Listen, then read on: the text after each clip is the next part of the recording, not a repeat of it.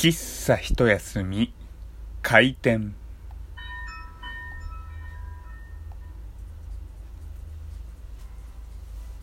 はい、えー、皆様ごきげんよう喫茶一休みゆうさとでございます。皆さんは嫉妬していますか？っていうねそんな恋していますかみたいなテンションで聞くことじゃねえよっていうね。うんまあねちょっと最初の冒頭のねいつものものがなかったのに加えてちょっといきなり嫉妬してますかなんていうような話でねあのー、ちょっとあれ？いつものゆうさとじゃねえぞみたいにあのー、うっすら察している方もいるかもしれませんけれどもまあ多分今日話す、まあ、今から話すことは明るい話題ではないですけれどもまあみんな思うことそれぞれあるんじゃないかなっていうようなことなのでねちょっとつらつらと喋っていきたいなと思います。まあ嫉妬ねうん。嫉妬したことあります？皆さん。僕嫉妬昔よくしてたんですよ。中学生くらいまで。思春期真っ只中ですかね。中学生くらいまでしていてただ高校大学社会人となって今となってはまあいろいろな考え方とかねあのー、多くの影響を与えてくださった方との出会い等々がありまして今はねあまりその他人がどうでもいい他人がどうでもいいっていうと本当にね、あのー、誤解を招くような表現ではないかというところもあるんですけれども他人よりもまずはねもう自分がねこう頑張らなければというようなことになってあまり他人のまあそういった、えー、わ悪いところというか他人に対しての悪感情とかっていうのはあまりもう持たなくなってきたんですよ。でまあ嫉妬と言いますとね例えば、えー、彼女に嫉妬するであったりとか同性でも例えば好きだった女の子と仲いい男の人に嫉妬するとかまあ、会社で言うと自分とねあの同じ年代とか同じ部署とかであってねできる人に嫉妬するとか嫉妬という言葉だけでもいろんな対象といろんなねあのー、側面のことがあるかなって思うんですよ。でまあ先にあの、僕がね皆様に嫉妬したことありますか？なんて聞いて聞いた後にまあ僕自身がのね話を先にさせていただきましたけれども、まあ、そもそも嫉妬って悪いこととは思わないんですよ。というのも、まあ、嫉妬というのはエネルギーの一つになるからですね、まあ、負の感情であっても、ね、プラスに持っていけることのできる可能性も秘めているものなので例えばさっきの会社の話で言うとどうしてどうしてじゃないや。どうしていや合ってる合ってる。まあ自分よりできる人、まあ、同じ作業をしていても同じ仕事をしていてもすごくできる人がいたとしても、まあ、自分がじゃあどうすればそのレベルまでいけるのかとかもしくはねどうすれば別のアプローチで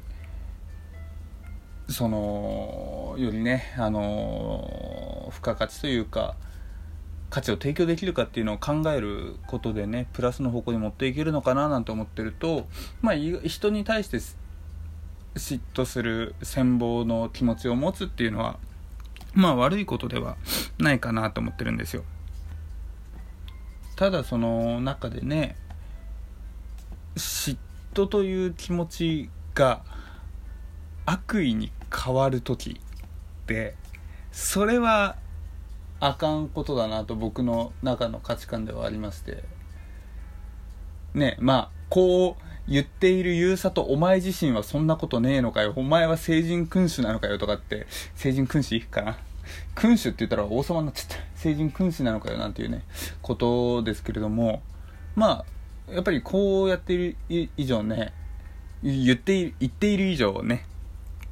まあ気をつけるようにはしていますし。まあまあ、傷つける人をね、まあ、傷つけないようにはしていますけれども、まあ、傷つけてしまうことももちろんね、まあ、世のこの人生の中でなきにしもこれからも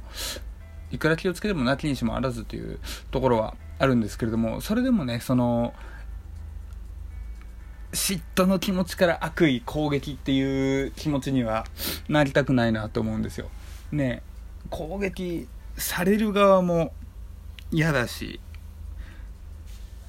ね、例えば第三者で見ていたとしても誰かが誰かにまあ喧嘩というかね攻撃をしているとかっていう時、まあ、例えば本当にすごくなんかなんだろうな例えいいか分かんないですけどお金を借りてて返さないそこでなんかうんたらかんたらみたいなことまあちゃんとした理由のあるものだったらまだしもその攻撃をしている内容は何ていうか嫉妬が理由でね攻撃しているとかっていうのはうん。あまりいいものではないなというかまあ僕の中ではねうん。まああまり好きではない感情の一つなんですよ。で皆様は嫉妬とかって考えたことあります？うん。まあなんでゆうさとお前いきなりこのテーマを切り出してきたんだっていう話ですけれどもまあちょっとねいろ まあいろいろあったんですよ。でいろいろあってそう。でちょっと自分でもねもろもろ考えさせられることがあったのでうん。改めてその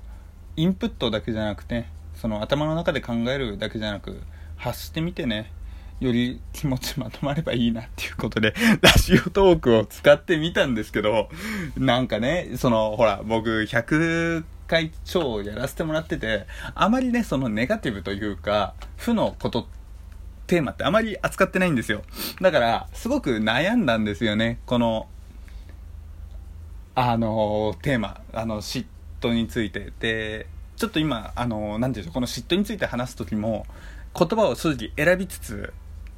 お話をしているのでちょっとねこのモヤモヤ感というかその皆様の中にストンと落ちない部分ももしかしたらあるかもしれない。申し訳ないなという気持ちもありつつもやはりちょっと自分の中でまとめたいなというのがあったんですよ。で先ほど申しました通り迷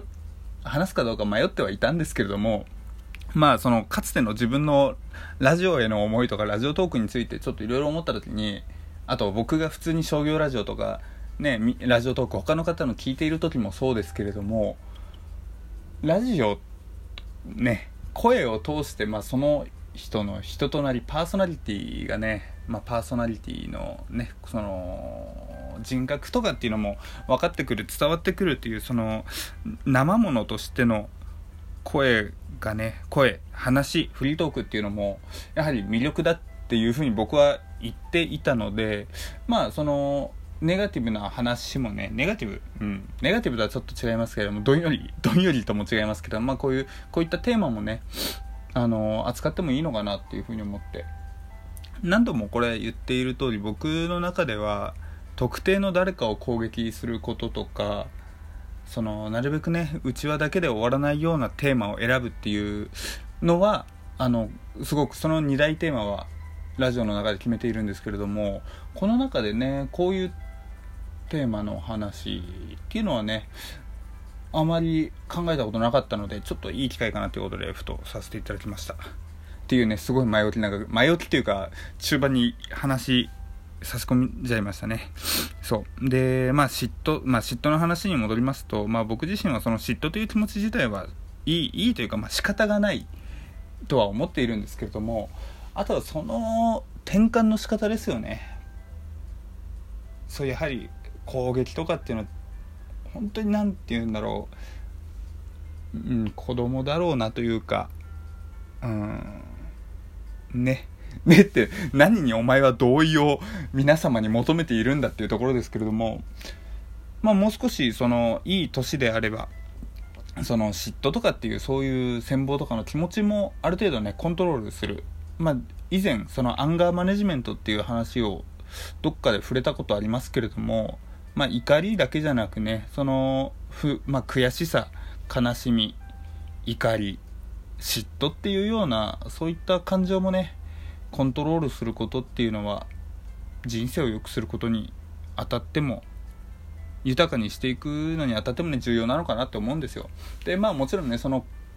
コントロールできないものもそれくらい大きなこともあるのも仕方がないことだとは思うんですけれどもそういったねあの感情をコントロールすることで周りの人ともねあのうまくやっていくことができればそれは後々本当に人あの人とのつながりって大事なものだなと実感するので実感しているので、まあ、そういった面でねやっぱりコントロールしていくことは大事かなっていうふうに思っているんですよ。うんっていうね、ことを話しているんだから、ゆうさとお前も考えろよっていうところですよね。大丈夫です。大丈夫かどうかわかんないですけどね、ちゃんとそこはね、ある程度自分でも心、心、あの、心にね、止めておきながら過ごしていきたいなと思ってるんですよ。